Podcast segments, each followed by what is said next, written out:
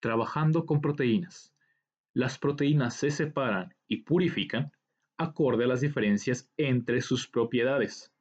Estas pueden ser precipitadas selectivamente por cambios en el pH o en la temperatura, y particularmente por la adición de ciertas sales.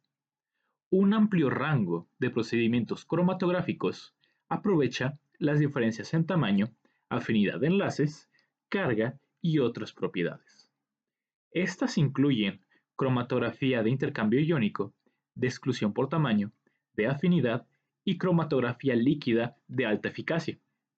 La electroforesis separa las proteínas de acuerdo a su masa o carga. La electroforesis en gel de poliacrilamida de dodesil sulfato de sodio y el isoelectroenfoque se pueden utilizar separadamente o en conjunto para una resolución mejor.